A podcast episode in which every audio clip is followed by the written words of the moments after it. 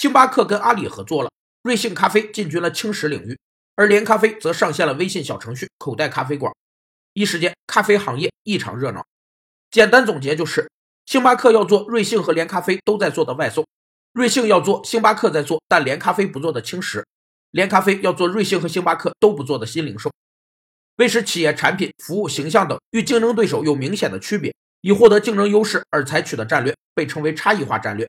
而差异化营销的核心思想是在市场细分基础上，针对个性化需求，赋予品牌独特的价值，建立其个性化的核心竞争优势。创建差异化优势是企业遵循适者生存法则的必然选择，也是可持续发展的必要保证。差异化能有效地回避正面竞争，阻碍后来竞争者，也使得消费者的需求得到更贴切的满足。曾经，老牌的星巴克与新晋网红们在一条大路上你追我赶，而现在的他们则要分道扬镳，但竞争只会越来越激烈。